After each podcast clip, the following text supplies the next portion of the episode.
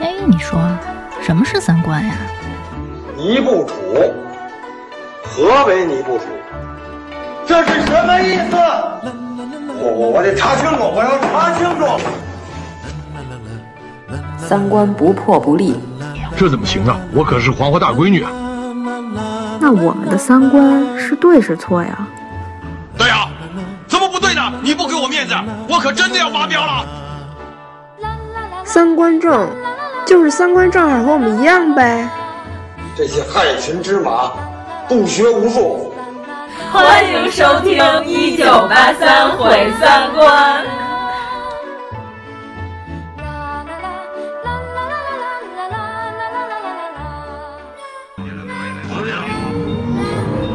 原来你也会鬼话连篇，啊很简单嘛，吃这个就行了。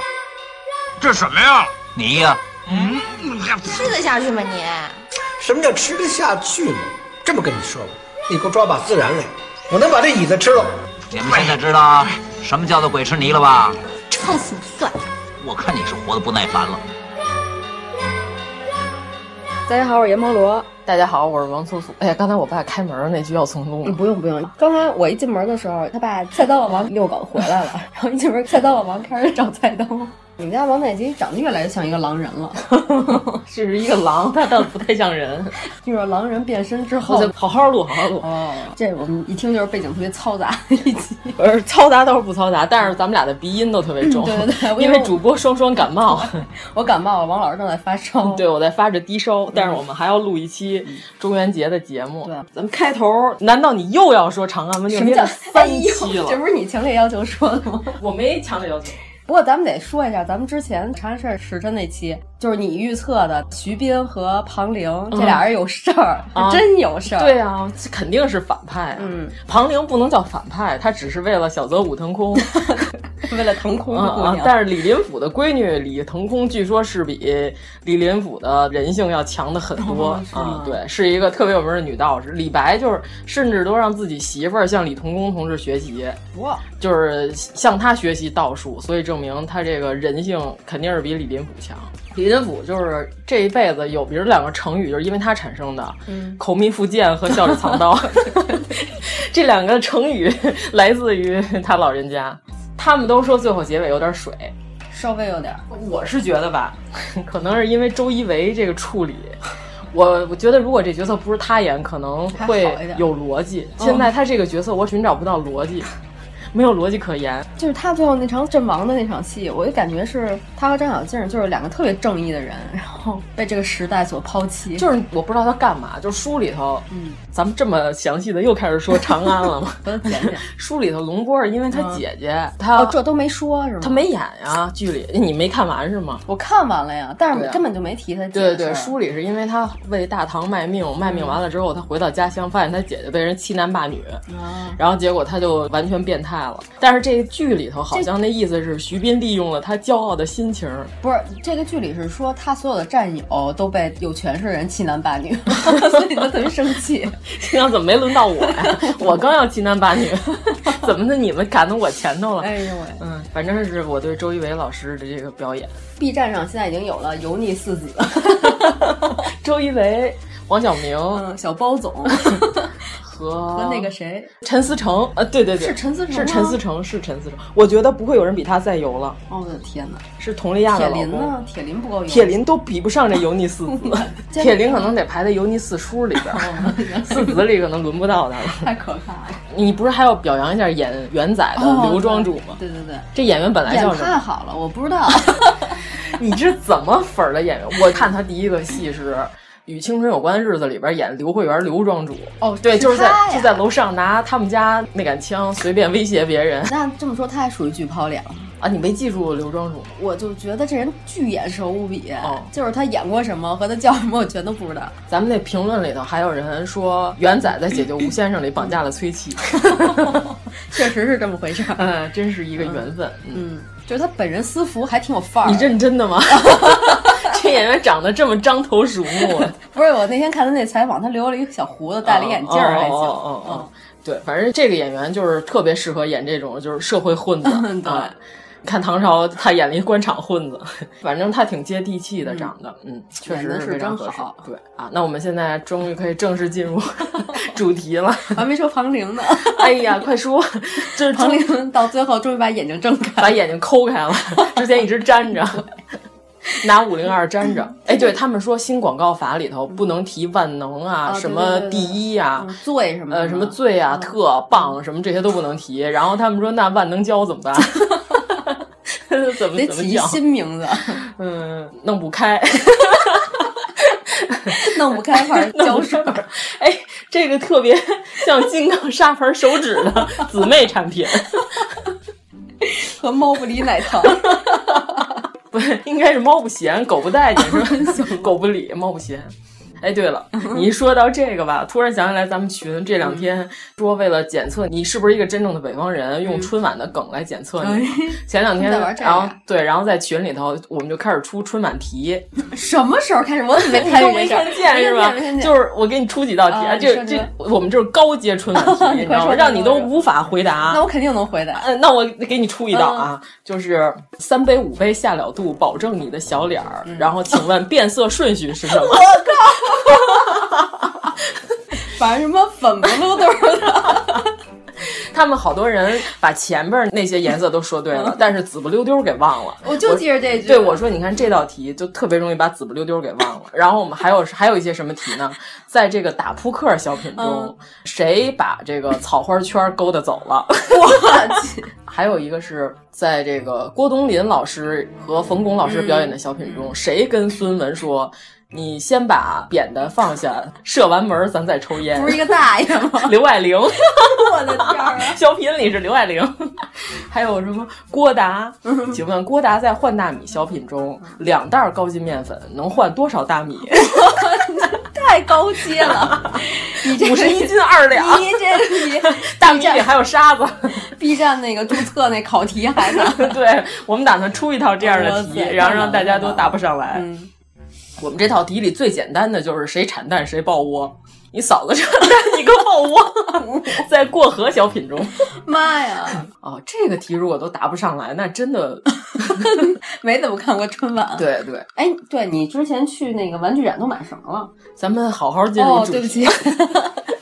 哎，你说就是谁能听出来咱们这期要录一个灵异节目？一会儿我把那阿图姆拿过来给你显摆哦，显摆。行行行，太好了。嗯。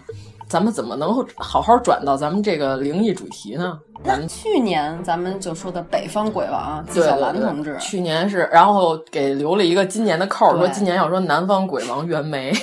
你要不说，我都根本不记得这件事儿、啊。对，但是我还记着呢。咱 当时不是还说了一个袁枚是续子不语，还是哪本书里我忘了。嗯、然后我不成佛那个故事，听完之后你觉得毛骨悚然，太可怕了。对，但是今天我准备的袁枚老师的子不语里边，全都是一些搞笑的。对我后来翻了翻他的子不语，嗯，然后我就觉得那段子怎么都没有你说的那个可怕，还都不如纪晓岚写的那些东西恐怖。啊、不恐怖，但是有好多特好玩，是他的人生感悟。嗯、反正咱们得先说一下袁枚老师吧。嗯可以。啊，袁枚老师此人非常任性，他是在南京的小仓山，南京五台山余脉的小仓山一带，然后买了这个随园儿，就是他后来写了著名的这个大众点清朝大众点评，叫《随园食单》。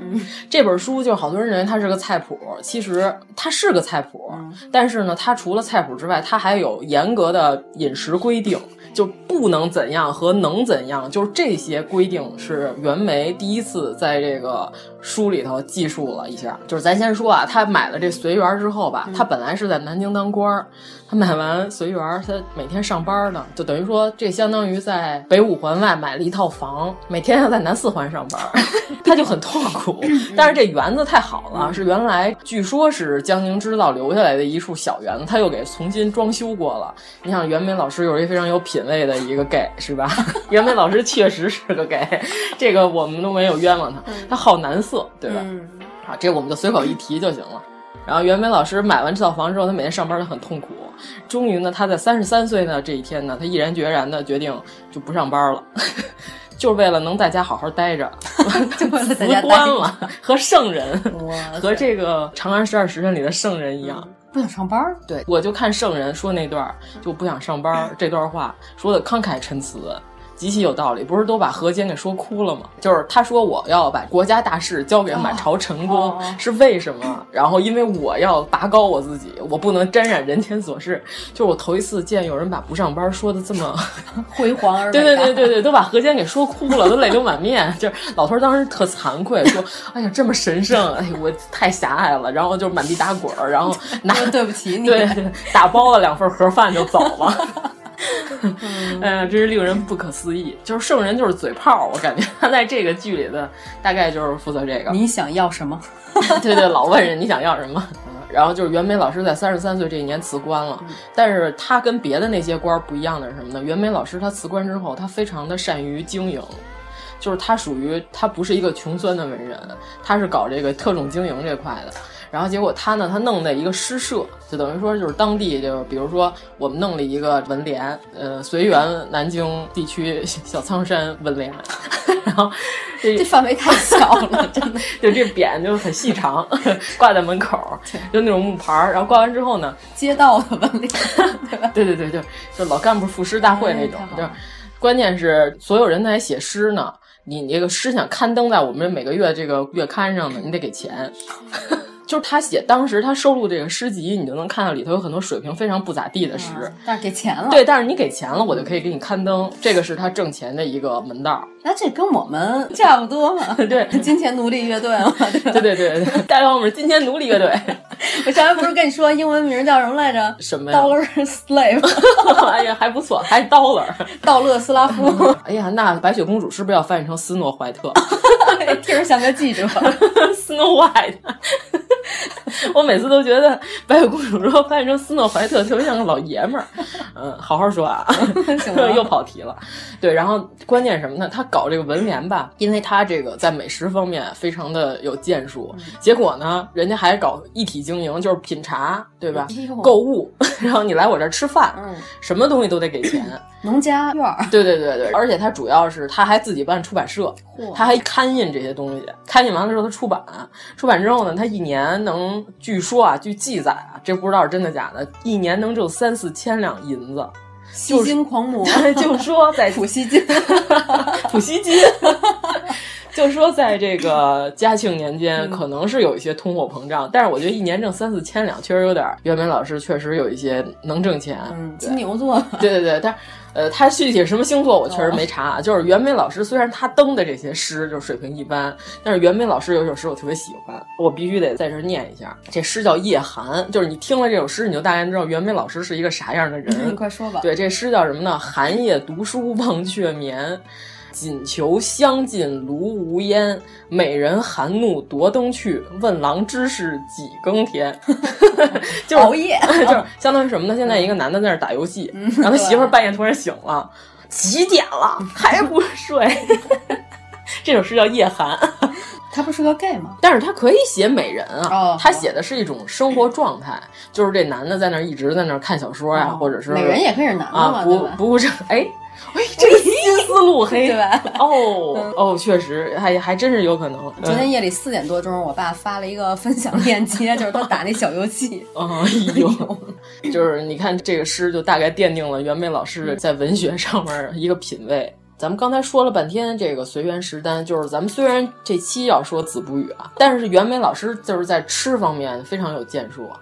呃，《随园食单》这本书就是说大众点评，为什么是这么说呢？是因为袁枚这个书啊，它不是说我先编菜谱，你们给我做，嗯，就不是说我琢磨这个菜应该这么做、那么做、那么做，然后你给我做出来。他是什么呢？他是在人家家吃，吃完之后他觉得好，嗯、然后呢他就问人家，你们家这厨子怎么做的这菜？人家要不告诉他，他就给人跪下。真可爱，就为了口吃的，然后就就这这种人性，袁枚老师非常有趣、啊。怪不得他写出来那个脸皮特别厚的怪物。对，然后袁枚老师就是吃吃这些美食之后呢，然后他的点评，他要写，他把这些所有东西都汇总在他的这个书里边。就他这个为什么说随园食单不是像那些什么曹雪芹写的那些什么茄想，你现在你听着挺花哨的，但是做出来未必好吃。但是袁枚写的这些，到现在好多他都还能吃上。哦、是吗？桂花藕啊，啊桂花藕就是他写的。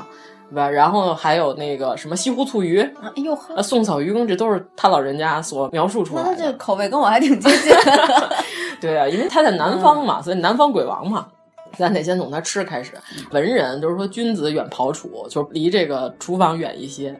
而袁枚老师呢，就是基本上就住在厨房，特别喜欢厨子。然后他们家就是有一个好厨子，叫王小鱼。为什么这么有名？是因为全中国文人有史以来能给厨子立传的，就是袁枚。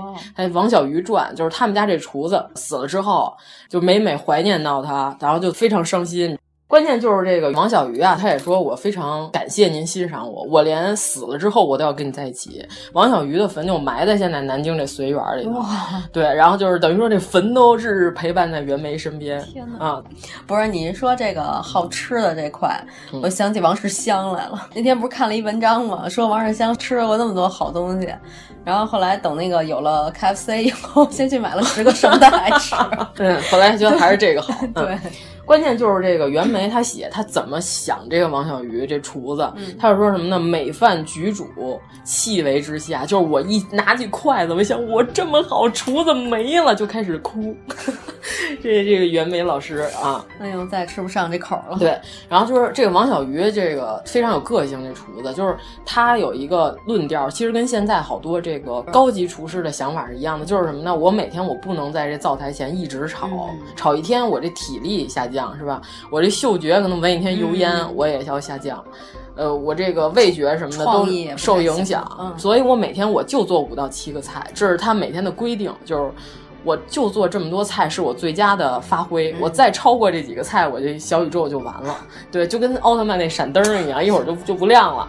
然后所以说，他说我每天就得做这么多菜，所以你要能在袁枚家吃上饭，就是非常幸福的一件事情。莫大的荣幸。而且那个厨子吧，还特别有文采。他还说什么？他说每一肴上，五只心肝俱为之上。就是说这菜端上去的时候，我这个心都跟这个菜一起上桌，我得偷偷扒门缝看看大家爱吃不爱吃，好吃不好吃。然后是不是为了吃我的这个菜满地打滚？是不是给我五星好评？如痴如狂。对对啊，你说他就是说我这心肝都跟这菜一块儿都上去了。哎呀，真是一个好厨子。嗯，所以说这先有菜后有谱啊。嗯，就是袁枚啊，他还说什么？他说他不求是高级菜，就是原来有人请他吃过燕窝，我就为了显摆我们家这个燕窝珍贵。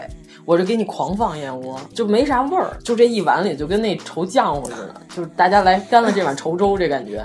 然后袁枚万能胶一点，对，就是弄不开，弄不开盘燕窝。袁枚一吃什么这个味儿也太难，就糟践东西嘛。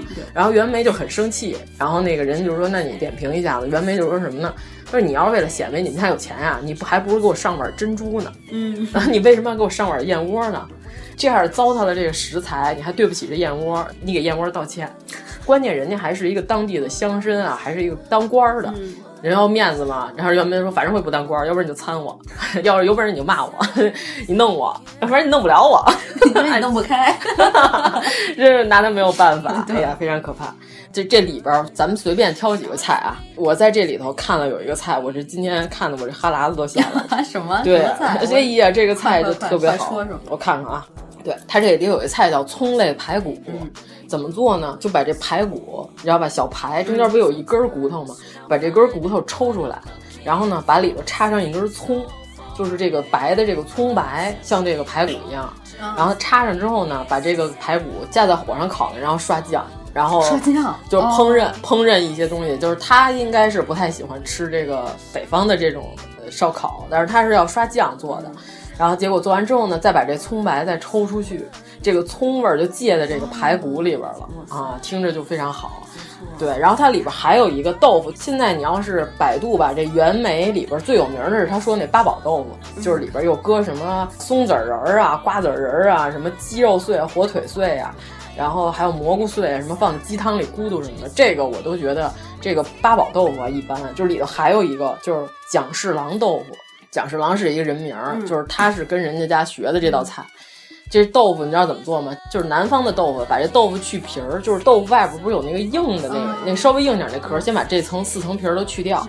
去掉之后呢，一块豆腐就能切成十六片儿，差不多。可能我估计是清朝的豆腐规格有标准，所以他大概说切成十六片儿，就是告诉你每一片儿大概有多厚，嗯、对吧？因为那会儿可能这个几寸几寸不会写的那么详细，然后他就说这一块豆腐切十六片，就先用油煎。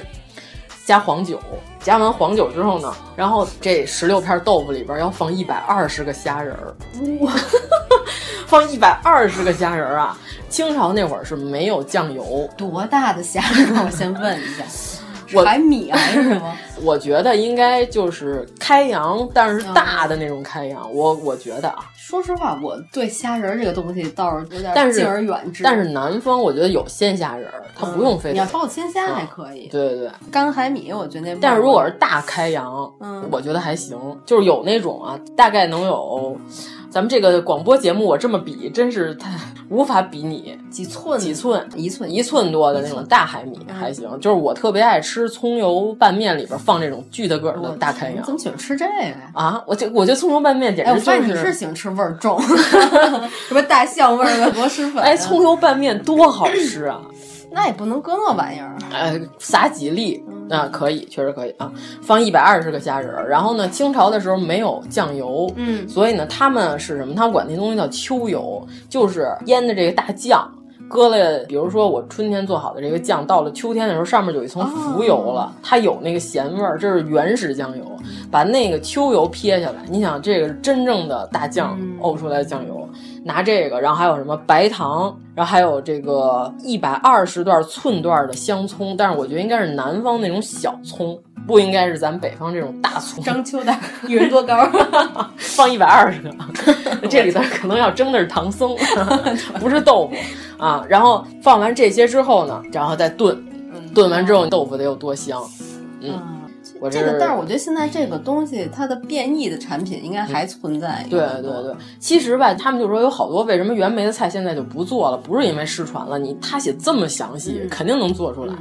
是因为什么呢？饭馆里头他卖这菜，他成本，哦，他卖不上价儿去，他端上来就是豆腐。但是我觉得其实有好多简易版的，你可以去对啊，对,对,对,对，就是其实是类似的东西。嗯，而且你想，他们那会儿又没有味精，是吧？嗯，现在就拿鸡汤来喂，其实就是拿虾仁什么的那种海产品调也可以。对对对，反正我是觉得听着确实不错。我妈前两天弄了一堆那个橡皮还是干虾仁，我不知道，反正她是给剁成巨细的那粉末。然后当那个味精使，我觉得还行。哦，哎呦，太有创意了！哎，那要是用破壁机呢？破壁机我没法要了。打完这个，我打个果汁儿。哎呀，鲜虾果汁儿！哎呦天哪！嗯，听着就跟那个大连海港。哎，你要想喝这个还不容易吗？站海港门口，冲着海风张嘴啊，一会儿你就喝饱了。哎呀，听起来不错，嗯，对，关键是什么？还有好多人讽刺袁枚。哎，你就是听到现在，你都觉得我们这不像个灵异节目，太不灵异。我们真是个美食节目。讽刺袁枚说什么呢？说你不会做饭，你是理论的巨人，实践的矮子。然后袁枚就生气了。袁枚说不行，你们这儿待着，老娘给你们上后老娘 上后厨给你们做一个，让你们瞅瞅。然后这个菜啊，但是它的随园食单里没有记载，但是在传说里头有。一下袁枚的形象变成巩汉林了。我是男性。说这个菜叫什么呢？锦绣山河蒸。形容是什么呢？说这个菜啊，一上来上面有二十一种材料，然后呢，二十一种材料呢摆成了这个各种的造型，还有有这个云雾缭绕的山水图，山峦叠嶂，层林尽染，溪流历历可见。就是它这蒸啊，应该是它上任容器刚一端出来，这个大蒸汽就起来了，就感觉这跟山里起雾似的，对吧？然后就是说这个菜，然后当时大家都震惊了，说又好看又好吃。我感觉这有点像《中华小当家》，你知道吗？你开菜，中中华小当家有一期他做的那个 鲷鱼，做了一中国地图。就是每一个部位做的不一样，就是公鸡尾巴是辣菜，是川菜，然后什么东北的那个是是怎么做的，然后整个一条鲷鱼给做成一幅大中国地图。我感觉袁枚这菜可能是这个套路的，反正我也挺想见识见识他这锦绣山河蒸是怎么回事。刚才我说他这个随园食单里有这个须知单，就是做饭必须得咋样咋样咋样。须知单不重要，因为我也不会做饭，然后我是理论的巨人，实践的矮子，说的头头是道，然后怎么弄。弄好吃，然后怎么吃好吃。不是号称最会做的一道菜是世界上最好吃的方便面 对，那必须得用生鸡蛋。哦，对，然后关键他这个借单特别好，他说不能怎么怎么着，借单里边有好多我特别欣赏啊。他说什么呢？他说借饵餐，我特别喜欢这个，就是说不能说人家听道听途说的，就是我天天听人家说这个东西怎么样，我得亲自尝尝。耳就耳朵的耳，就我不能拿光拿耳朵吃饭，对我得真正尝了才能知道，对吧？你看咱们就是听说哪有好吃的，我得去。就是有好多人就是什么我没吃过，但我就说这不行，人云亦云啊，这不好吃，比我们那儿的什么什么差远了。你得尝尝啊，你不尝你怎么能知道？所以原梅就是戒耳餐，还有一戒我特喜欢叫什么戒强让，就是什么呢？吃饭的时候就是哎布菜老张，你尝尝这个，咔咔给人碗里夹的冒尖儿，我特别讨厌这种，就是一个是什么呢？你那筷子拿嘴里。就是嗦溜两下，给我加了一个什么？怎么说都不成。我特别讨厌这个，就是你用过的筷子，你给我夹菜，我就很反感了，对吧？然后你可能加的还是我根本就不爱吃的，你都搁我碗里了，我还不得不吃了，还占了我想吃别的菜的地儿。就是我觉得这个强让都特别不好，对吧？更恐怖的是塞到别人嘴里，来 啊，张嘴尝尝这个。哎呀，这个行为非常的令人不齿。就袁梅认为这是什么下贱的行为？想起来那天我那个躺沙发上，然后我爸吃葡萄呢。然后他吃一个，往我嘴里塞一个，然后他也不看，都快塞我鼻子里了。哎，你这有点像这什么呢？大帅。哎，我不知道为什么民国大帅特别爱吃葡萄，特奇怪。我说得有一美女儿给包，就每次都一个美女在旁边给他喂葡萄。我说大帅这么爱吃这个，哎，土辣也喂葡萄。对他那手一捏，搁就把手指头伸进去了。哎呀，好好说，太逗了。嗯。哎，那这个袁梅老师他的这个一般事迹，我们就是先介绍他在这做饭这块的心得，我们就说的差不多了。哎，我们终于要开始说灵异了，真不容易，热死我了！这头半个小时，对，主要是因为这个黄晓明欺负这林大厨，是吧？人家大厨对自己的要求非常严格，说我亲自得去菜市场采购，我得采购食材。袁枚老师这个思路也是一样的，他就说这个新鲜的食材就必须得是厨子亲自去，他得了解这些东西，他才能做得出来，他不能说人家进什么我就烹饪什么东西。那咱们就开始说这鬼故事了。我这挑的吧，一点都不可怕。我们这说鬼故事啊，其实一直都属于这不可怕这块。我看的那些这里，我特想挑出一可怕的，没有一个。但是我挑的都是好玩的，就是我们鬼故事从来都不恐怖。就有一叫蔡书生那故事。蔡书生是什么呢？杭州就是北关门外有一屋子，就是老闹鬼。然后结果呢，这个姓蔡的呢，就把这个屋子给买下来了。买下来之后呢，他就晚上自己一个人看书。看到半夜呢，有个女的脖子上套了一个红绳，出现在他屋里了。他一看呢，就是一个女鬼。这女鬼就看这书生之后呢，他就在地上给这个蔡书生磕了个头。磕完头之后呢，他把他这脖子上这绳在房梁上给系上了，他就开始把这个脖子伸长了往这绳套里头套。蔡书生就看他也不害怕，女鬼呢就又挂了一个绳儿，那女鬼就示意他说：“你的意思来了吧？呃，你把脑袋钻进来嘛。”然后结果呢，这蔡书生特别逗呢，他把这个腿伸进了绳套里。然后结果这女鬼一看，相公你弄错了吧？你应该把脑袋伸进去啊。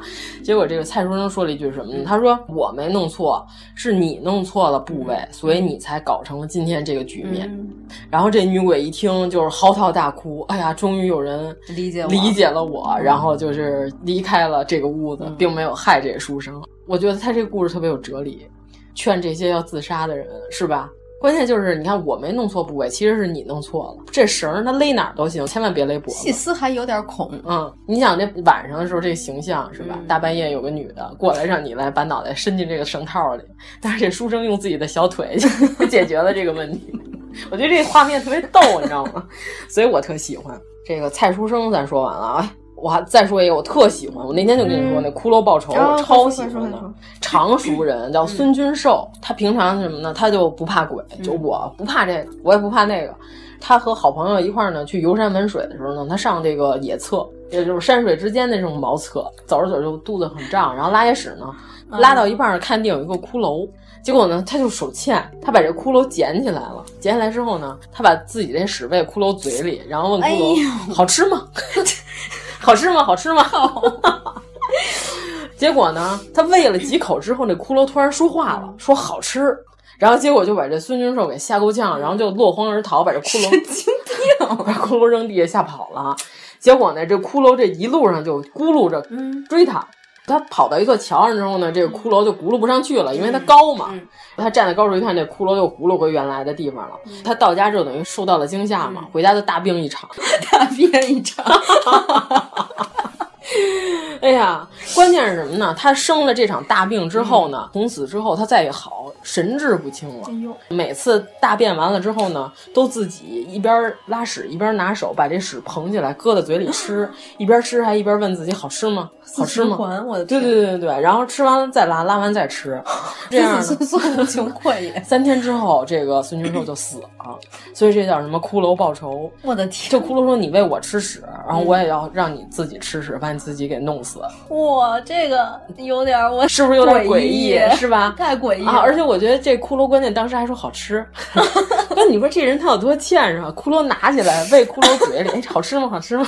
我就觉得这个故事非常有趣。我今天采集的都 袁枚老师写的都是这种。哎，那我说一个跟你这差不多的，就是说呀，有一个人他叫胡求，上下求索的求。嗯、有一天应该是做梦夜里头。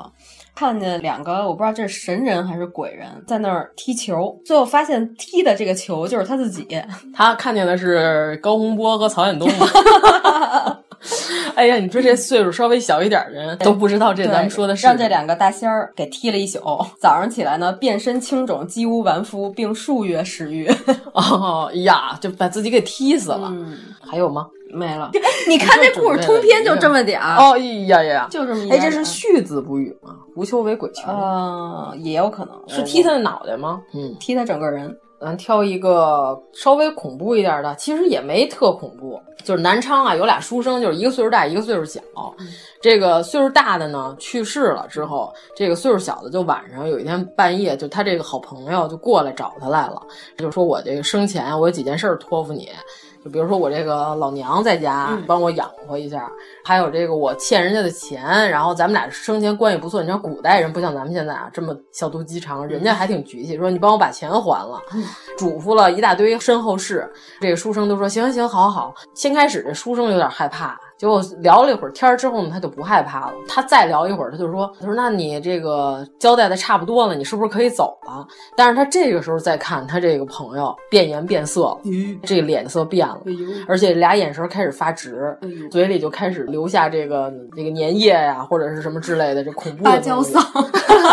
然后这双手也伸直了，然后就要来追他，要杀他。他再怎么喊，这人就已经没有意识了，就要吃他。就是那个呃魂飞魄散的那前兆。对对对对对对，这个尸体，然后哩哩啦啦就开始了，对吧？张子栋跟修睿就出现了。这个梗，你说没看过这个笑会议室？没看过《爱笑会议室》，谁知道哩哩啦啦是谁？他就一害怕呢，他就翻墙跑了。结果这个尸体呢就不能翻墙，但是呢他就扒在这墙上，就一直在那蹦，就看他。然后给他吓得够呛，当天晚上他就吓晕过去了。早上起来，人家就是掐人中，给他这个灌热水，是吧？才把他给姜汤，把他灌姜汤。袁枚特喜欢给人灌姜汤，而且袁枚特别爱喝酒，他每一道菜里基本上都要放黄酒。对我感觉他简直就是个酒人。早上起来，他被人灌醒了，他才苏醒。而且这家人呢，就发现前一天晚上停在屋里这个尸体就不见了，再再找呢就找不着了。后来就发现就在他们家这墙头待着呢，就是尸变了，就是这么一个故事。就是人懂的人说呀，就是人的魂是善良，但是人的魄是邪恶的。哦，你这故事我看了啊。然后魂呢就是聪明，魄就是愚蠢的啊。就是他刚来的时候呢，他灵魂就没泯灭，所以他还能跟他。好好对答如流。再过一会儿之后呢，他这个魂走了，就剩魄了，所以他就是行尸走肉了，对吧？他就要追他，要咬他。关键这故事我就想着，你说什么呢？就俩人聊着聊着，那个人突然就开始变脸，天呐，就尸变，这太可怕。对啊，关键深更半夜，你知道吧？他说：“哎，那差不多了。”他也试探性的，毕竟对方是鬼嘛，你也差不多该走了。对方就不搭话了，咦，然后就开始这个脸色严肃。待会儿你可别问我这句话。哎呀，非常恐怖！你你看，看文字你不觉得可怕，但是你要讲出来，你想想这个场景，还有点意思啊。南昌人士这个故事叫，我看了一个叫《鬼着衣受网》，说的是有一个乡民，他的媳妇儿呢被一个女鬼一直在骚扰，这女鬼吧，她也不杀他媳妇儿。就是要不然掐他脖子，要不然反正就各种骚扰他。哦呦，然后就是不胜其苦，然后找了一个道士说：“咱们把他抓一抓吧。”道士说：“咱们找一个电车把他抓了。”道士用彩色纸剪了好几件纸做的女装，嗯、说这个东西啊，到时候就会变成一个网子，把它珍珠汗衫，知道吧？就把它 对，就把它抓住。这个陈姓者的媳妇儿就看女鬼了，然后说：“你可别穿衣服。”然后女鬼说：“这么好看衣服就得我穿啊！呀，你不让我穿，我偏穿。”我觉得这就像两个塑料姐妹闺蜜打感觉这个就是唐僧跟孙悟空这个帽子，对，你可千万别带。激了他一下，就把这女鬼就抓住了。但是我就觉得这个鬼真是太不吓人了，这图什么呀？哎呀，那为什么我搜集的全是这些下三滥的故事？平阳令，然后说是平阳县有一县令叫朱硕，嗯、这个人吧，就是道德未到世。你看，我们就开始批判了、啊、网上这些键盘侠一类的这人，他呢尤其爱审什么呢？这个与情色相关的案子，来精神儿，有人偷汉子呀，或者说是什么那个通奸呀一类的，或者说是缉拿了一个妓女。他呢还不折磨这个男的，专折磨这个女性，就虐待她、殴打她，对吧？对他就是个心理变态。嗯、但是呢，对外都说什么？他说我身正不怕影子斜。你看这妓女，我这么揍了她一顿，虐待她之后，她以后肯定她从良了，她再也不当妓女了。对外就是说，你看我这个一身正气，绝对没问题。然后，所以我才是这样。就是他为了满足自己变态的心理，嗯、然后结果他还要给自己，还给自己粉饰，又当又立绿茶婊，哎、对吧？而且什么呢？他还要给人家这个女的把头发剃了，就给人绞成阴阳头，就非常的不要脸。嗯、就这么个人叫平阳令，叫朱硕啊，真的心里超级变态啊。对，然后呢，他说什么？他说我见色不起一心，他说我是一片冰心在玉壶。哦、然后这个对他所有的这些同事听完之后都 微微一笑，对吧？不爱搭理他。对。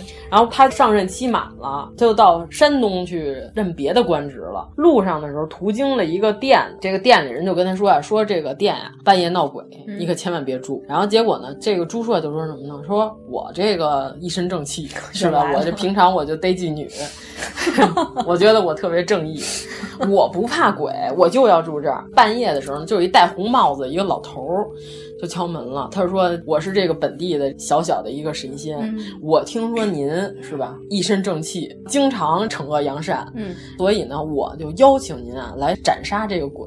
说您这大官儿，您身上有这个气场。”就两米三，可以把这鬼弹开。您要帮我们本地把这两个鬼都斩杀了，嗯，那我们就是感谢您。朱硕就跟他老婆和孩子说：“那你们俩在这屋里头，我跟这老头走一趟。这个你们稍等我一会儿。”半夜，他拿着这个宝剑，老头给他说：“鬼来了，这宝剑是神器。嗯，来了之后，您就直接就是捅他们那俩鬼就行了。”半夜这鬼果然来了，青面獠牙，非常可怕。然后朱硕就拿起剑来，就把这俩鬼给砍死了。嗯，砍死之后呢，第二天早上再一看，是他媳妇儿和他孩子。哇！再找那戴红帽的老头儿也不见了，这什么就遭了报应。哦、对，你看这道德表是吧？就遭这种报应。他要审判别的妇女，结果就是把自己的孩子都给杀了。这个关东毛人以人为饵，我觉得这还有点意思，这个可以讲讲。关东毛人以人为饵，他这里的人都有名有姓啊。关东人叫许善根，然后这个人呢，就是专门以在山上采集人参为职业。就是有一天他在山里碰到了一个全身长毛的一个毛怪，然后这毛怪呢就高好几丈高，长毛野人一类的。这野人呢逮着它之后呢。我感觉这野人啊，可能是看过小白兔这个笑话。小白兔，小白兔，你掉毛吗？然后说那个我不掉毛。这不跟刚才那好吃吗一样吗？然后狮子就拿起它来擦屁股，就是说这个毛怪呀、啊，把它逮着之后呢，非常的喜爱，骂死它。就把它拿在手里把玩，然后结果这许善根就想，完了，我今天肯定要死在这个毛怪手里，我就命不久矣。这个毛怪呢，然后盘完它之后呢，就把它带回了山洞，非常喜爱，就把它搁在屋里头。他一看这毛怪屋里有好多吃剩下的这个野兽，就是鹿影儿啊、羊羔啊，称羊羔倒没有，就是什么。呃，老虎的吃剩下的那些部位啊，但是在人来说，这都是珍贵的山珍啊。这野人就是把这些吃剩下的东西就给他，让他吃。他说：“嗯，这是让我吃顿饱的，好在吃我。”他就蒸起一口锅，把所有的这些好吃的都吃完了。吃饱了之后，第二天早上起来，野人呢就把许善根又带走了，揣在手里，爱不释手。搁在外边之后呢，就把他捆在大树上，拿着弓箭。然后许善根想：“哦，原来是要拿我当靶子，要射我。完了，那我今天肯定死这儿了。”结果那，野人也没射他，他就在那悬挂了一天之后呢，发现这个老虎过来了，要吃它的时候，这野人就连放几箭把老虎射死了，把老虎带回洞吃老虎。他才发现他是这个毛人的诱饵。嗯所以这篇文章叫《关东毛人以人为饵》，结果这个野人和他这个搭档组成了，就每天俩人周而复始，就野人打剩下这些野兽就给他吃，他 就把他拿出去拴在外边吸引野兽，然后再打野兽，跟雷神和洛基玩救命 一样。对，然后这许善根都养胖了，在他这个野人山洞里，结果后来待了一段时间，许善根就说不行。说我还是得回家，我得看看我的老母亲，是吧？我的妻儿老小，我好长时间没见了，都跟野人说，我能不能放我走？野人都哭了 啊！野人非常伤心啊！我这么喜欢的一个诱饵要走了，嗯、野人就把他送走。送走之前还给他指山里头，啊、给他指了几个位置，哎、然后说这这么着这样这样这样，指了几个方向。嗯、指完之后呢，就把他送走了。结果这许善根一挖，他指着这些地儿都是产的这个巨大的野人参，他不是个挖人参的吗？就是得到了好报。就这么个故事，我觉得这些故事也总结不出什么中心思想来，但这是一些猎奇的小段子。嗯，这野人，你看这原文里写的什么呢？身长二丈许，遍体红毛，以左手扶许之身，就是我左手摸着这个许善根的身体，以许身摩擦其毛，就是拿着许善根擦毛。如玩珠玉者然哦，对，盘串儿就跟盘串儿一样，每一抚摸，狂笑不止，就是倍儿高兴。对，一摸，哎哎，高兴，还开心，还笑出声儿。哎呦，嗯，所以我就觉得这个故事还挺有点意思。咱们这个灵异节目可能是要失败，到现在为止没怎么灵异。哎呀，这讲的都是我没想到袁枚这么不灵异，因为你上次讲完那个故事以后，我就觉得特别 期待啊。但是前几个我觉得你细想还是有点诡异的，对吧？半夜的时候，这个好朋友的死鬼变颜变色。这是个短故事，这个就是投胎。现在不是也有好多这种什么借尸投胎吗？嗯、这说的就是郑家，他们家有一个仆人，南方啊给这个仆人起名就叫什么细什么什么，就跟哦细不就小什么什么？对对对，啊、家细强有个仆人叫郑细九，结果他们家这女主人有一天就突然病重，人就突然暴毙就死。啊，然后死完之后就是郑小九，嗯，郑小九他们家仆人，然后这个姓郑的这家这女主人突然死了之后呢，晚上的时候已经死透了，等于说家人都开始办后事儿了，嗯、这尸体又坐起来了，嗯、起来之后说什么呢？说我投胎啊，投到了郑小九他们家给他当儿子，嗯，他说我是这家的主人啊，我怎么能给我们家的奴仆当儿子呢？我不干，所以我就跑回来了。那俩鬼在后面撵我半天没撵着我。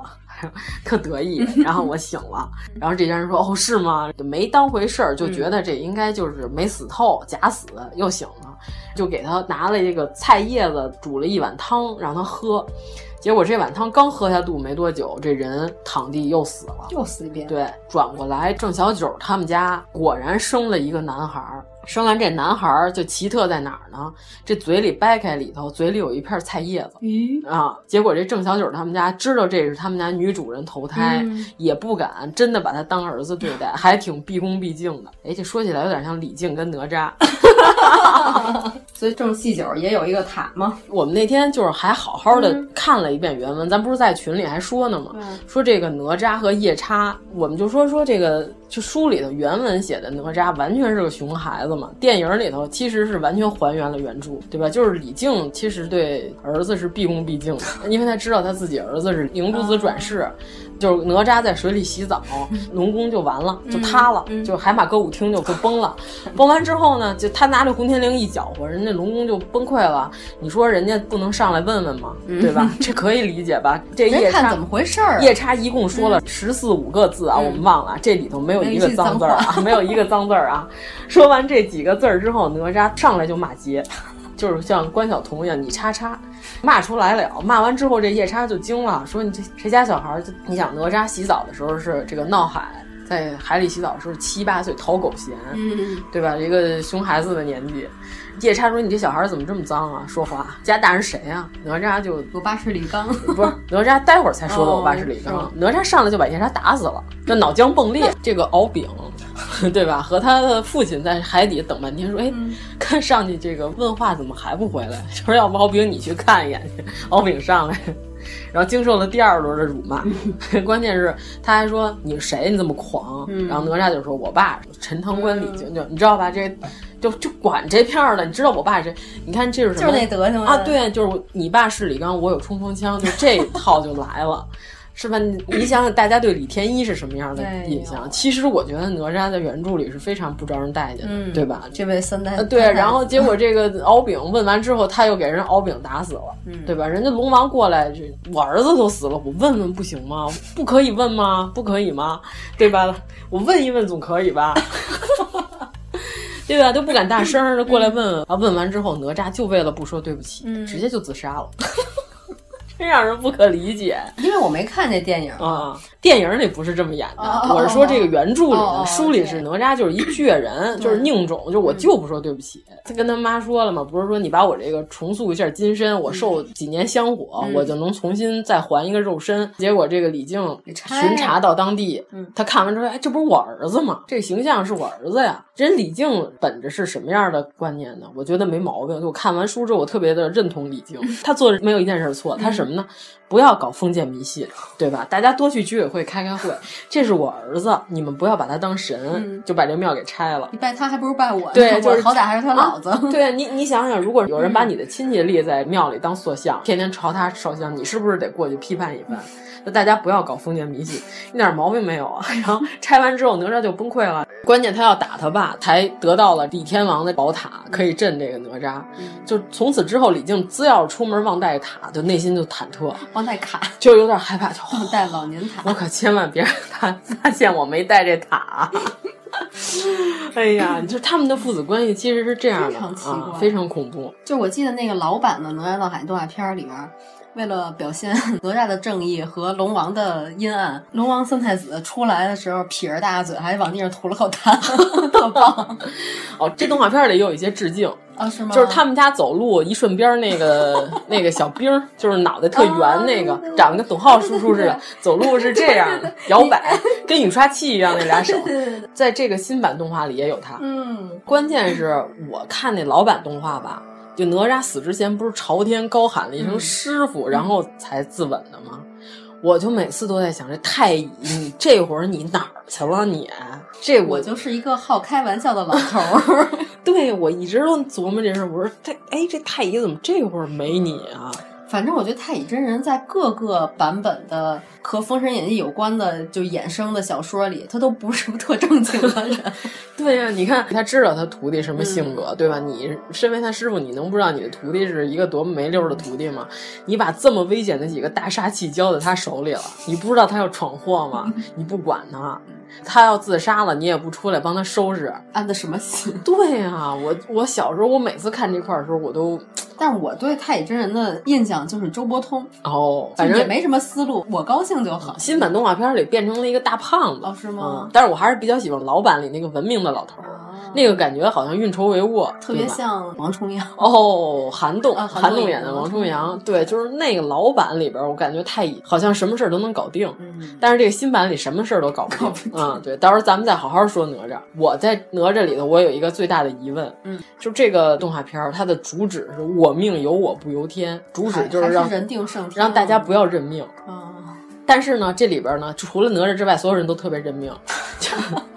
申公豹，因为他是个豹子精转世，就是这里边他是特别刻苦认真，但是元始天尊就是不让他位列十二金仙，他本着我不认命，我要自己搞出一些事情，我要当金仙的这个宗旨来搞的这些事儿，搞完之后，结果他还是没有当成金仙，感觉就是其他人还是要认命。努了半天力，只是个屁。对对对，你可以把这话大点声说。哎呀，努了半天力，只是一个屁，还不错，是不是？还有那个，咱们今天怎么那么屎尿屁？不要相信你拉肚子期间的每一个屁。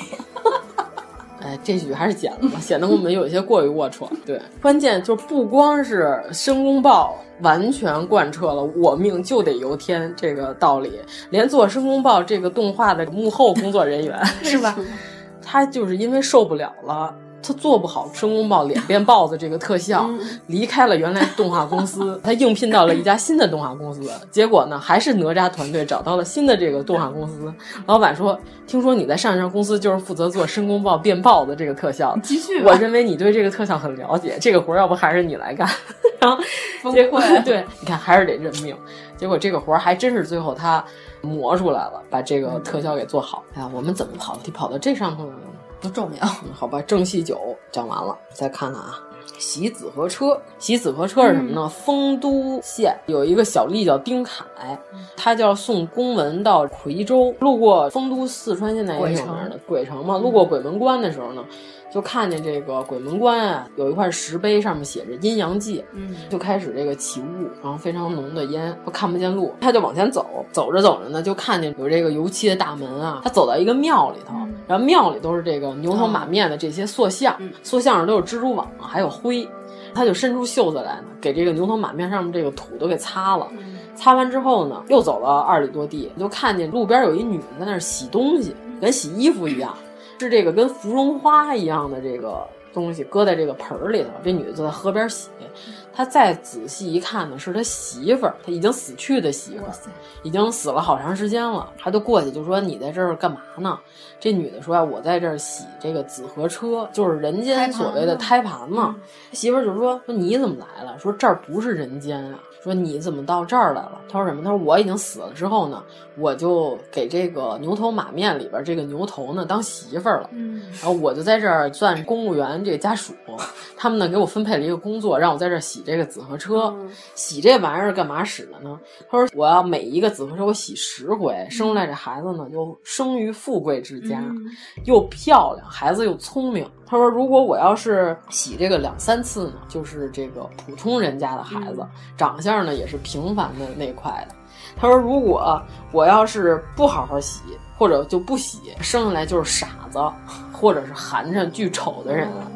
他说这个事儿呢，就是我替我丈夫在干。然后这丁凯就看了一会儿，说：“哦，是这样。”那女的说：“你虽然是我阳间的老公，但是呢，我在这儿已经有老公了。嗯，一会儿我老公要来，就跟他俩吃吃饭，聊聊天儿。到了第二天白天，他再把你送回去。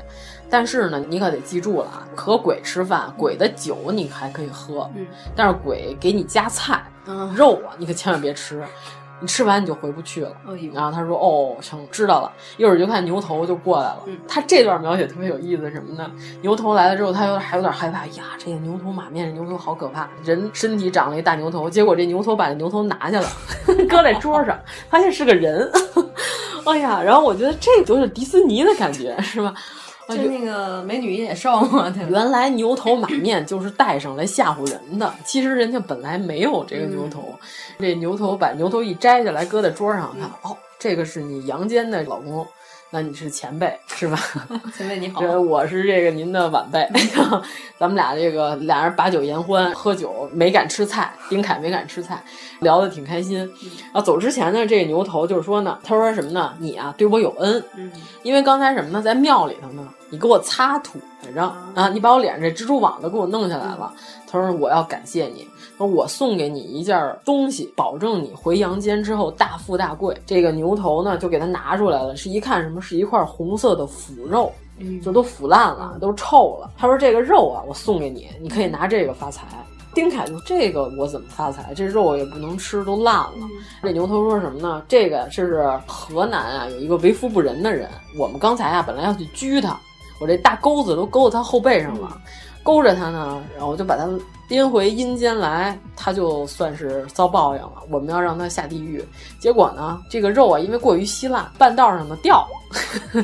半拆回来，我看钩上只勾了一块肉，肉这人没了。嗯，说呢，也是他这个阳寿命不该绝，让他跑回去了。嗯、但是呢，因为他后背被我勾烂了这块肉，所以呢，他后背生了一个烂疮。怎么治都治不好。他说：“我告诉你那人地址，你拿着这块肉去，到时候呢把它磨成粉，嗯、给它敷在后背上，它就能治好。你跟他要多少医药费，他都得给你。那丁凯说：“哦，这有点意思，这太好了。”然后牛头就给他指引方向，忘了他媳妇儿的话啊，没没，他当然不可能吃这个。哦、然后呢，他第二天早上起来就带着这块肉就去了，嗯、就果然找到了他所说的有这么确实有这么一富户人家，这老爷后背生了一个大脓疮，怎么治都治不好。他就按着牛头给他说的这个方法，把这个人后背治好了，从此发了大财。我就觉得他这段里边所说的这个紫河车，这个我特别小的时候看过一个神话故事里就写过，说人 生下来怎么分三六九等，就是洗紫河车洗的仔细还是不仔细。这我特小时候看的，后来我才知道原来是出自袁枚的《子不语》。好多人可能是真的洗都没洗过，以这个愚笨的程度，那些甲方。关键咱们群里那天是谁我忘了，他给我形容了一句话，我觉得特别棒。嗯、他说：“客户的心，屎坑的针，又臭又不好捞，仿佛屎坑捞针。”咱们今天是离不开，本来是个阴冷的节目，你把它聊这么臭气熏天的。哎呀，从骷髅报仇开始，我们就走上了不归路，就没停下来。嗯，但是骷髅报仇确实是一个不错的故事。说一下吧，就是董贤这故事是袁枚的叔叔叫这个袁公涛，袁公涛任西安府同知的时候，嗯，然后亲自给他讲的，他叔叔说的一故事，就是他叔叔原来在西安那边，他老去终南山里求雨，然后呢，他就是说这个庙啊有一个庙巨灵，只要一求雨就能灵了。进去一看，他说这个庙里的这神像啊是个男的，但是呢特别漂亮。是个男生女相的这个塑像，然后他还问呢，问当地人说这是哪个神啊？这个当地人就说啊，说我们都不太知道，说我们就管他叫大郎神，我们猜他可能是孙策。当然了，然后他说哦，孙策。然后结果当天晚上，这袁枚的叔叔啊，就是住在这个终南山，因为你想去山里求一次雨比较远，然后住在山里之后呢，他半夜就做梦。梦见呢，屋里进来一个美男子，长得特漂亮。他说什么呢？说我呀，我不是孙郎，我得告诉你，我姓董。然后呢，我是这个董胜清，我是汉朝大司马，就汉哀帝的大臣。我呢是被这个奸人王莽所害，所以他们就可怜我，给我在这儿塑了一个塑像。然后我就在这儿向我求雨，都非常灵验。然后结果这个袁枚他叔叔，我不知道这个老头子平常都负责看什么书籍啊。这老头子当时就啊，看他长得这么美丽，然后想哦，这个那这个书里所说的这个汉哀帝和你的这个事儿是真的吗？他 叔叔是个腐女，叔叔可能是个腐女。腐女。然后呢，这个董胜清就说这都是啊后人这个埋汰我的。嗯，他说你不要上这个班固的当。就是你看他写的《汉哀帝本纪》里头，他都说了，说哀帝是一个阳痿人士，说那他怎么可能与我有什么事儿呢？虽然很有道理，但是我不禁一想，怎么全都是这些？我怎么感觉这个故事其实还是可以实现？就不好说啊，这事儿。他说那哀帝怎么能宠幸于我呢？嗯，然后关键是他还说了一句什么呢？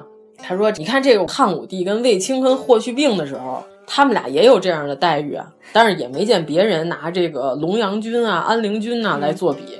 但是其实呢，卫青跟霍去病俩人，他们俩是在《宁姓传》里的，就是在《史记》里边是宁臣。嗯，而且呢，就是里边写这个帝姓之。这个“姓”字儿都就 结合上下文是吧？反正我觉得这个卫青虽然是伟大的军事家，对吧？军事战略家，但是他起家的时候呢，确实不太光彩。我们可以有理由认为，这个帝姓之这个“姓”字儿，就是有人说这个姓应该说什么？皇帝喜欢。这刘野猪喜欢他们俩，我觉得。但是呢，这个《宁姓传》所有的一大堆人里的姓字儿，都不是当喜欢讲的。凭什么到了卫青跟霍去病这一章，我们要把这个姓字儿理解为喜欢？而且，比如说对赵高之类的，也没有用“姓”这个字儿吧？对对对对，反正我是认为这里边这个姓吧，应该是别有他意。对，和这个。啊，就我们理解的那个意思应该是一样的，对对，反正我是这么理解的啊。这可能那真是这俩人的粉丝不要来，你可以用《史记》来批判我，对吧？你找出其他的证据来证明人家这个姓字是当别的讲。哎，那说明卫青和卫子夫应该真的都长得颜值挺高的。对啊，这姐弟俩应该是确实不错。嗯，导致于他们的相公是同一个人。哎呀，刘野猪的这个取向非常成迷，我跟你说吧，就非常奇怪。嗯嗯。叫什么脏唐烂汉是吧？嗯，对对，脏唐烂汉嘛。嗯、然后关键就是这个董贤，他就说说你啊，你可得帮我洗刷我的罪名，我可不是断袖之癖。你明天早上一醒了之后，可得给我好好写一写。嗯。然后呢，关键是他还没说完呢，就有两个青面獠牙的小鬼儿就带了一个人进来，然后呢就揍他，然后揍那个人就一直在打他。嗯、然后呢，这个袁枚他叔叔就说：“这是谁呀、啊？你们干嘛打这老头啊？为什么呢？”然后董贤说：“这就是王莽。”我不是被他害死的吗？你看派过来就是天天给我刷厕所 啊，我就那个还是厕所那点事儿，我就揍他啊！你看这个老头吧，这么无耻之徒王莽，大家都知道王莽篡汉，他不是什么好人，嗯、他还特别把这个周礼捧在手里当宝贝。哎、你看他现在手里还拿着周礼，我觉得这篇袁枚完全就是在辱骂周礼，就认为周礼都是一些无稽之谈，嗯、然后这个封建余孽害人的东西。就是这老头挨打的时候，他还抱着这本书都不放，然后他就说：“我也有事求你。原来我有一个同殿为官的人叫朱许，嗯、就是因为王莽在陷害我的时候呢，他替我说了几句好话，也被王莽给害死了。他说我在这儿想大家的祭祀呢，我觉得有点孤独，嗯、你能不能把我的这个好朋友也给我塑一个塑像，在我旁边，我们俩一同受到这个祭拜。”然后结果第二天早上起来，袁枚的叔叔一醒，他说：“哦，这个梦有点意思，就是栩栩如生。”他就把这个朱许的塑像也塑在这个董贤旁边了。嗯、然后从此之后，这个庙就是只要求雨就特别灵验，就是风调雨顺。然后这个故事就是被袁枚的叔叔亲口讲给了袁枚听，嗯、袁枚把它记录了下来。这胡生元劝人修仙也还行，我们要说吗？哎，我好像也看到这篇了。对呀、啊，就是三年模拟，五年高考。特喜欢这狐狸这考题，特就是跟那个劝那个谁塞黄是吗？劝他念书的 彭磊二舅一样。关键是，你看我这发着低烧，你这儿还赶着冒。对，这句话一定要说进去。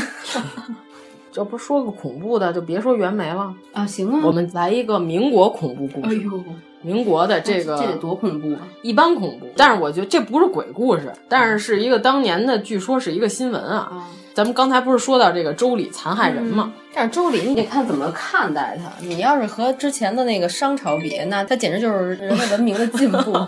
对对，但是后来就被人所歪曲，嗯、对吧？就是封建礼教残害人，就是吃人不吐骨头。就说的是民国，我这故事特别老早看，但是我已经记得不是很清楚了，嗯、我只能大概说一个意思。连说带编嘛，对，成连说带，就像徐克的母亲一样，哎、对对对对，知道猴跟猪，还有一唐僧沙僧就开始编《西游记》就可以了。就说的就是民国的时候呢，然后有一家，这家这女的等于说是她老公年纪轻轻的时候就死了，嗯、然后呢，她婆婆呢就劝她，就是说你要不改嫁吧，这么好的婆婆、呃，对，就是非常明事理嘛，嗯、就是说你要不改嫁得了，这个年纪轻轻的人你也别在我们家，可能人家家。也是确实养不起这儿媳妇儿，吃太多了。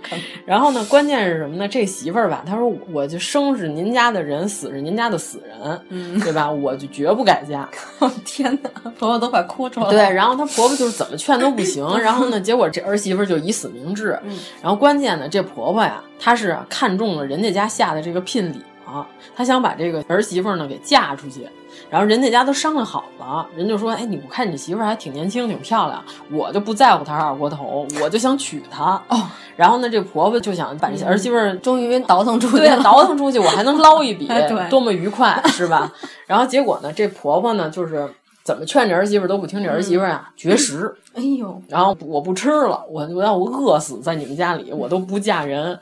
然后这婆婆就说说什么呢？说咱们呀，咱们给他来一个生米煮成熟饭，嗯，咱蹦蹬仓，咱第二天咱给他捆上，搁在轿子里头、嗯、抬走。多烦这 媳妇儿！他就为了这点钱嘛。啊、是。她一到他们家，那他就不是贞洁烈妇了。你都进人家家门了，你也别想回我们家了，钱咱也收下了，多么愉快。然后呢，这老头儿跟老婆俩人就没起好作用啊。嗯、俩人说成，然后呢，咱们就这么干。然后呢，这儿媳妇呢，结果这个偷听吧，等于是听见了，她知道了，她说我绝食，我这本来我没什么力气，然后我明天要被他们捆走，直接嫁人了，我怎么办呀？然后第二天早上起来，再看着儿媳妇，就说什么跟她婆婆说，我想开了，我嫁人就嫁人吧。我要走了，然后呢，走之前呢，我给你们老公母俩呢，我再做顿饭，尽一尽孝，尽一尽我这儿媳妇最后的孝心。然后那婆婆说那就可以啊，那你去吧。然后呢，他这儿媳妇就进入了厨房，这俩人就等着说咱今儿吃什么呀？吃饺子剁馅儿，这么大声是吧？这可能应该是在剁馅儿，什么馅儿呢？这么半天怎么还没出来呢？然后呢，等了半天半天半天，这人都没出来。然后呢，这俩人就有点含糊了，说怎么回事啊？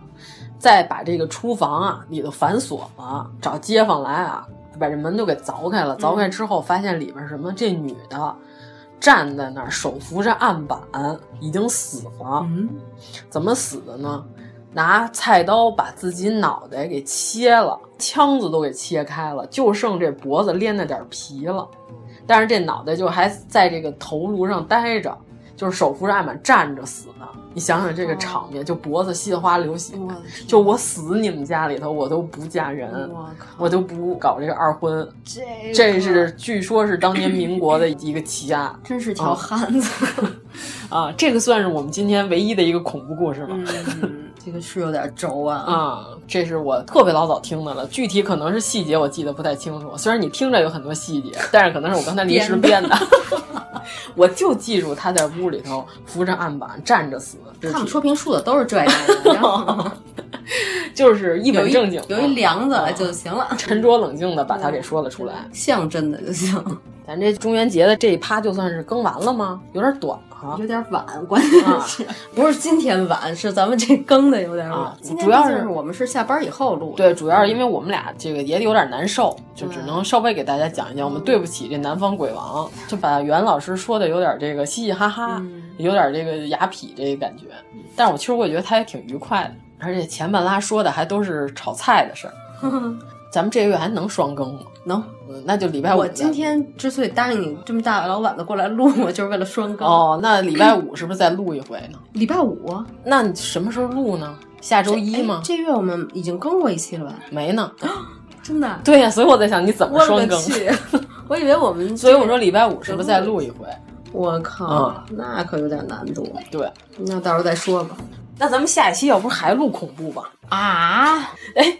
咱们就这期这种恐怖水平，我觉得下期再录一期恐怖又……那你要录什么呀？还有咱们还有什么可恐怖的、啊？不是，我本来吧，本来是准备的什么呢？说的是日本恐怖片与民俗，这个还可以。对对对。那你为什么这期不录啊？因为这不是没准备完嘛，哦、这是咱们先拿袁老师先先冲个数嘛，嗯、对吧？咱下一期不光是说日本恐怖片儿。就还有什么呢？还有这个日本恐怖游戏，哦、对吧？还有这个动画里边，哦、就是经常有一些这个日本恐怖，经常说什么呢？就在一个山村里边，有个教室，他们老搞这个当地的这个封建迷信、哦、这个行为活动。嗯、你看这个灵红蝶，你是不是没玩过呀？什么东西？灵红蝶。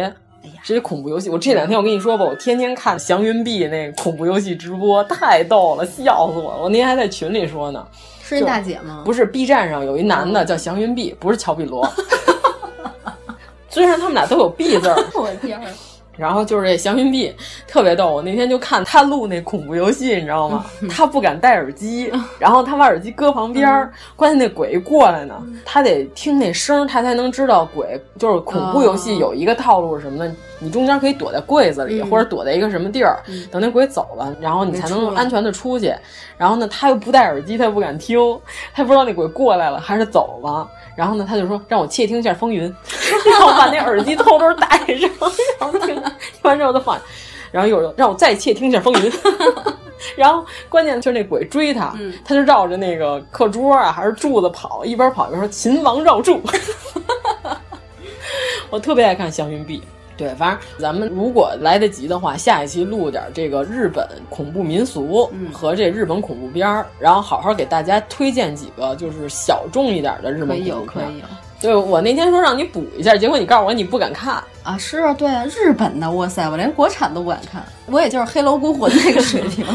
哎呀，那个那不就是电子小鬼电子产品？嗯，那有什么可害怕？嗯，对，反正我们下一期的话，就是我们争取在这个美丽的七月半，我们在鬼月，我们连录两期恐怖，这样就是一达到太恐怖了。对对对，我们这节目就是从来都说不成功，恐怖都是非常呃失败的恐怖。对，说着说着都倍儿开心。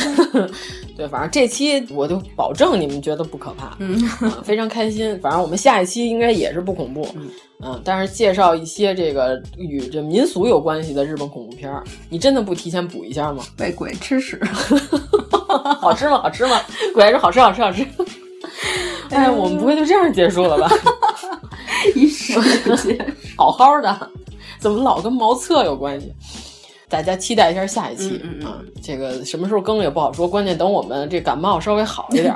对我们这期，如果您要觉得我们说的没精打采呢，嗯，就活该。对对对，那你就把声音调大一点。对，好。我们这下了班以后，强打着精神。我今天早上都不想上班了。对，外边还有菜刀老王在盘旋着，在盘桓。那先这么着。哎，行，得嘞。好嘞。嗯。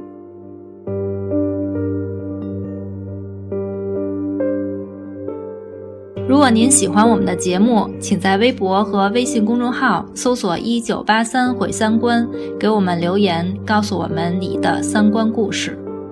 围观的家业凋零，富贵的金银散尽。